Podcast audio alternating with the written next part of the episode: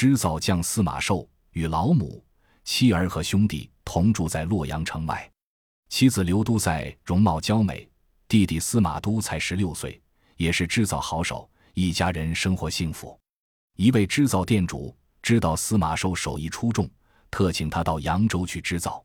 司马寿丢不下妻儿老母，不愿前往。司马都就带哥哥接受了邀请。司马寿织了一匹万象锦，送给妻子刘都塞，让他做成新衣，元宵看灯时穿用。刘都塞见万象锦鲜艳夺目，欣喜丈夫手艺精巧，非常珍爱。元宵节，刘都塞高高兴兴地穿了万象新衣，欲带儿子金宝进城看灯，又怕灯市人多，叫院工和梅香陪同，以便照应金宝。刘都塞来到城中，见鳌山寺前人山人海，热闹异常。他贪看景色，只顾向前挤去。院公和梅香保护着金宝，渐渐落到后面。皇亲赵王也来看灯。城中妇女知道他强霸好色，都远远躲避。院公和梅香找不到刘都塞，急忙带金宝走了。独有刘都塞还在鳌山寺前焦急地寻找金宝。赵王率家将来到鳖山寺，看见刘都塞长得美貌，服饰又鲜艳，竟走上前去调戏。赵王问刘都塞为何独自一人徘徊，刘都塞不敢回答，正想躲避，却被赵王一把抓住。刘都塞情急叫喊，赵王恼羞成怒，命家将把他抢到府中。到了王府，赵王问刘都塞家住哪里，姓甚名谁。刘都塞心里又气又恨。恐说出真话连累家人，因此低头不语。赵王假说妃子已死，欲娶刘都塞，妄想拿名利引诱刘都塞，拒不答应。赵王见刘都塞执意不从，便叫使女假意殷勤，乘机劝诱。刘都塞见王府都是赵王爪牙，无法通知家人搭救，心中忧急万分。半夜，刘都塞躺在床上不能入睡，忽见一只老鼠跳到万象衣上。他灵机一动，想出一条妙计。刘都塞用牙齿将万象衣咬破了一个洞。次日，赵王又派使女来劝诱刘都塞，他谎称万象衣被老鼠咬破，心里烦闷，说是脸上颜色十分不快。使女报告赵王，赵王为讨刘都塞欢喜，立刻差人去找织造匠。差人奉赵王命令找织造匠替刘都塞织新衣，织造匠都说不会。司马寿因妻子失踪，在家忧急。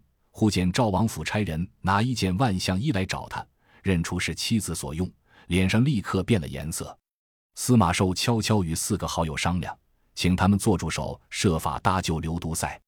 四人应允，一同跟差人进了赵王府。使女听说织造匠来到王府，便去告诉刘都塞。刘都塞知道丈夫来了，便要使女带他去观看织造。刘都塞和使女走到东廊，果然看见司马寿在廊下织造，不觉又悲又喜，只是碍于使女，不敢说破。最后设法把使女支开。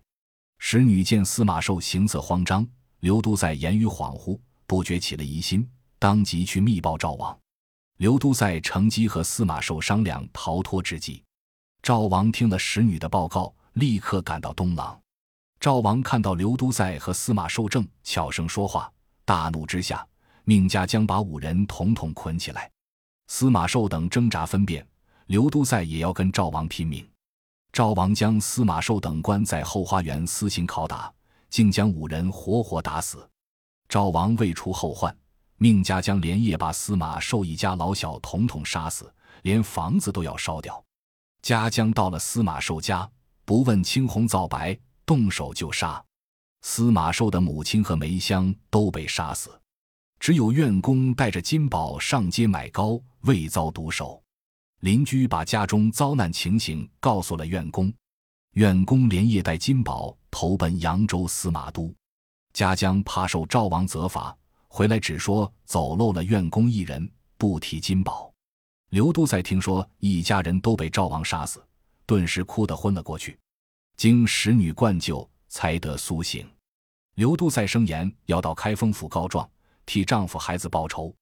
赵王听说刘都塞要去开封府，心中不安，命家将把他关进后花园，以免逃走。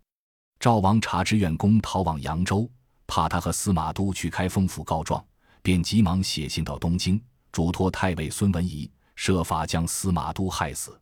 孙文仪原是赵王的爪牙，看了书信，满口答应。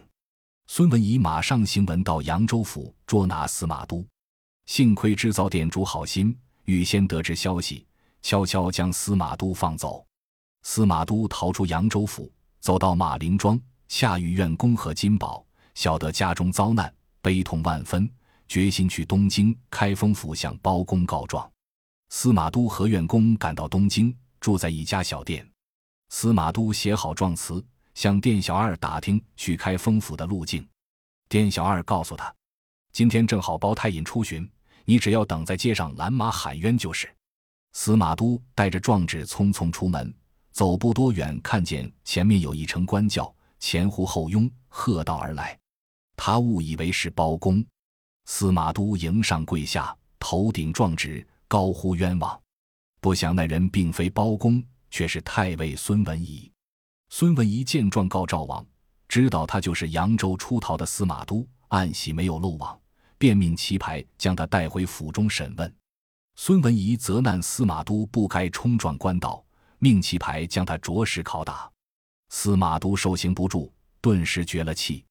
孙文一命棋牌将司马都尸体装入菜筐，上盖黄菜叶，抬出西门外，陈河灭迹。包公正巧出寻到西门，远远望见两个棋牌抬着菜筐，躲躲闪闪，形迹可疑。便叫张龙、赵虎将他们唤到马前盘问。两个棋牌被张龙、赵虎带到包公马前。包公问筐内所装何物，两棋牌谎称是黄菜叶，只因孙太尉不爱吃，命抬出西门丢掉。包公见好好一筐黄菜叶，孙文仪无端将它丢掉，必有缘故，当即取银四两，要棋牌将黄菜叶转卖于他。棋牌不敢收银，慌慌张张丢下菜筐。也不敢回报孙文仪，就溜了。包公将菜筐带回开封府，查出筐内有尸体一具，胸口还有热气，心想此人必是被孙文仪所害，便命张龙、赵虎将他抬到后面，等救醒后详查。院公在小店等候司马都，到天黑还不见回来，心中着急，便向店小二问明路径，带金宝到开封府找寻司马都。院公在开封府前找了许久。不见司马都踪影，以为他被包公扣押，十分着急。猛抬头看见府门前悬着深渊鼓，便不顾一切走上去，用力敲了三下。包公立即升堂，叫人带进院宫询问冤情。院公把主人司马都前来投状之事说了一遍，恳求包公释放司马都，替主人伸冤报仇。包公对赵王在洛阳胡作非为早有耳闻。现在听了院公陈诉，不禁怒气冲天。转念此事关系重大，必须格外慎重，遂将院公暂行收押，以免走漏风声。这时司马都已被救活，包公密传他来，细审后当场推说头痛，命衙役退去，独自回到书房，苦思对付赵王之计。夫人听说包公不是，连忙来到书房，细问原因。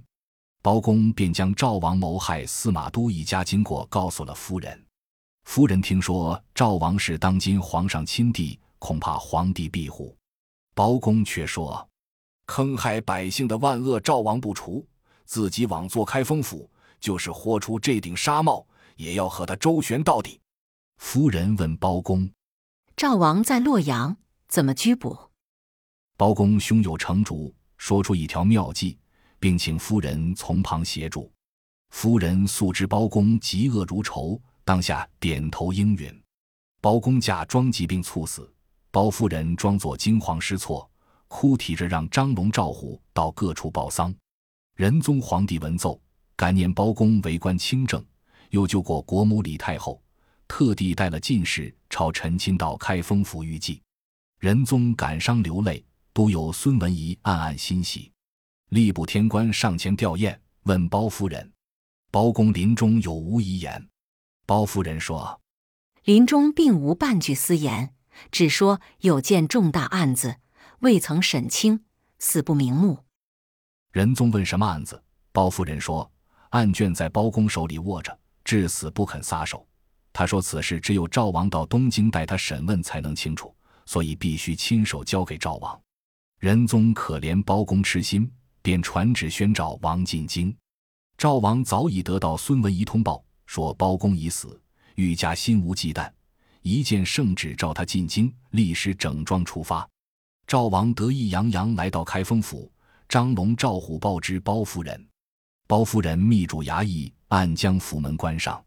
赵王到陵前祭奠包公，包夫人答称卷宗还在包公手里握着，除非赵王亲自去取，别人毫无办法。赵王不敢违背圣旨，无奈揭开笑幔，见包公双拳紧握，两眼圆睁，直挺挺躺在尸台上，心里不觉扑扑乱跳。赵王心惊胆战，挨进尸台，正要伸手去取案卷，包公突然一跃而起，将赵王一把抓住。孙文仪陪赵王同来，一见不好，拔脚就逃，府门却早已关上。包公命张龙、赵虎速将赵王和孙文仪捆绑。赵孙二人方知中计，心里又气又急。包公升堂，命司马都何远公与孙文仪当堂对质。孙文仪见了司马都。知道抵赖不过，只好认罪，但赵王仍旧不肯招供。包公见赵王不肯招认，命张龙、赵虎将他衣冠剥去，仔细搜查，遂在衣袋中搜出图章一枚。包公计上心来，随即假造书信一封，盖上赵王图章，命张龙扮作赵王新用家将，去洛阳取刘都再来京。张龙赶到洛阳，把书信交与家将。家将见信上有主人亲用图章，便准备车轿送刘都塞进京。刘都塞曾经几度逃走，都被发觉。金见接他上京，心想将计就计，到京后拼死去包公衙门喊冤。张龙护送刘都塞抵京，东京百姓不知包公是诈死，都在流泪叹息。刘都塞听说包公已死，大失所望，心想。冤沉海底，不如撞死在街前，免得受辱。却被张龙一把拉住。刘都塞被带进开封府大堂，见一黑脸老爷坐在堂上。他久闻包公脸黑，寻思必是包公未死，不觉又惊又喜，立刻趴在地上叩头，请包公伸冤。包公二次升堂，命刘都塞与赵王对峙。赵王一见刘都塞，知道是已败露，只好一一承认，叩头求饶。包公命张龙、赵虎大开府门，让百姓进来观看。百姓见包公未死，一时欢声雷动。这时，包公黑脸一沉，手一摆，张龙、赵虎急喊：“请御铡！”立时将他二人抬上铡刀架，当堂铡死。百姓拍手称快。包公将司马都等唤到堂前，赠与路费，叫他们回转洛阳，重礼旧业。司马都等感激万分，百姓们也都齐呼包青天。